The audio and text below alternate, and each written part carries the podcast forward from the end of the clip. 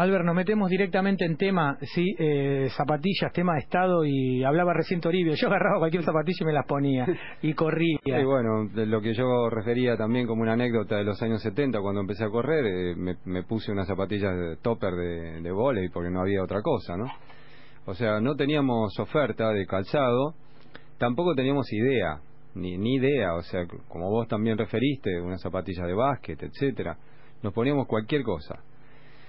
Y bien, el pie humano está hecho para correr eh, descalzo y a veces con casi cualquier cosa, pero lo que no permite el pie humano es soportar una carga sistemática de alto volumen sobre pisos duros, descalzo o con cualquier zapatilla que no corresponda. Entonces ahí está el problema. El problema no está en que no puedas correr eh, en patas incluso, sino el problema es cuánto puedes correr en patas y de qué modo.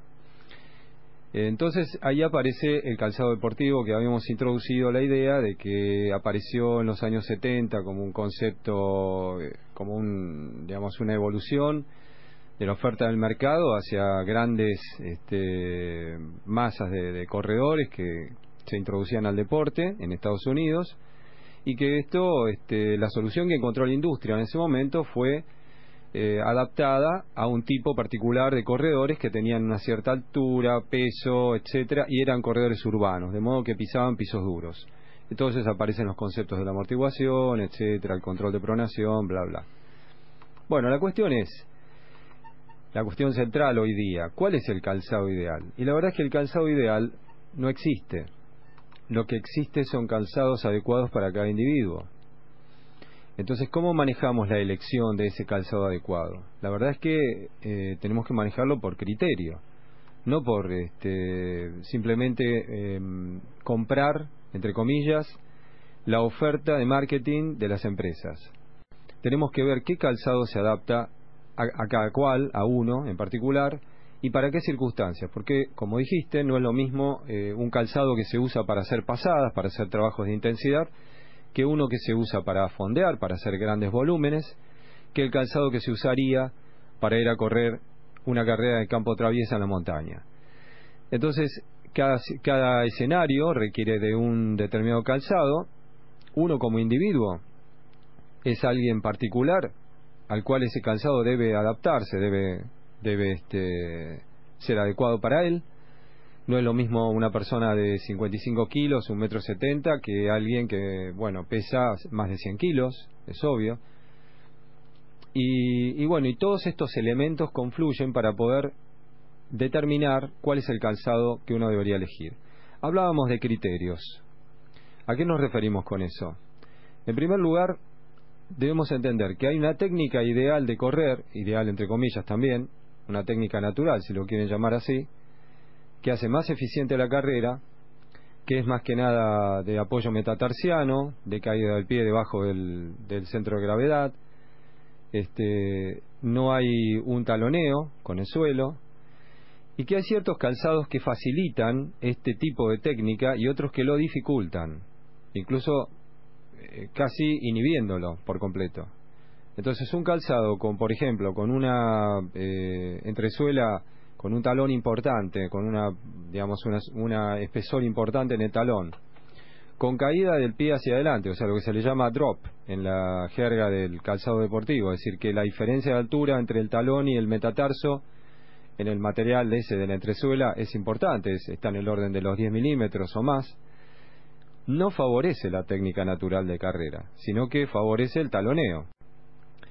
Bien, por ejemplo eso, por ejemplo saber eso, de qué modo, qué técnica tiene uno, hacia qué técnica quiere evolucionar uno, porque esto no es un simple concepto, no es una simple cuestión de calzado, sino de sistema. Yo y el calzado. Yo como corro y el calzado, las dos cosas juntas. Entonces, si yo corro de una determinada manera y perpetúo esa manera porque la adopto y me quedo en ella, debo elegir el calzado que favorece esta forma. Pero si yo pretendo ir hacia una técnica diferente, por ejemplo, no debería usar un calzado que la dificulte. Entonces acá hay una cuestión de combo, de sistema, persona, técnica, biomecánica, más calzado, que es el artilugio ortopédico que me permite vincularme con el, con el terreno y evita que me lesione, que me lastime. Eh, ¿De qué forma me puedo lastimar? Y bueno, de, produciendo distintos tipos de lesiones en las piernas, en los pies, eh, tendinitis de Aquiles, fascitis plantares, problemas en las rodillas, en las caderas. Es decir, el mal contacto con el suelo genera toda una cadena de consecuencias que suben hasta la nuca prácticamente. O sea, ustedes se pueden lesionar el cuello porque pisan mal.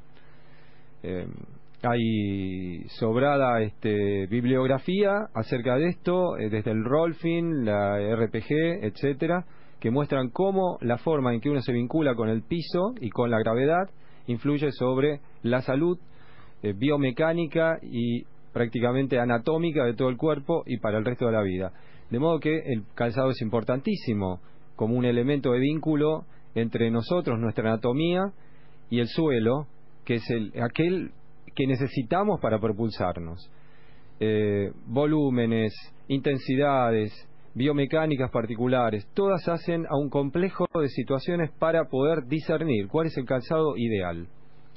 Dijimos estos criterios, entonces eh, podemos agregar eh, criterio de eh, el criterio del ensayo y error, o sea, parece una, parece mentira que a esta altura estemos hablando de ensayo y error, pero es así. Lamentablemente no podemos anticipar, y lo dejamos abierto para próxima este, oportunidad, no podemos anticipar perfectamente cuál es el calzado ideal. Tenemos que aprobar, ensayar y sacar conclusiones. Me parece bárbaro eh, y prestarle mucha atención a esto porque es un tema de Estado, el tema zapatillas, ¿sí?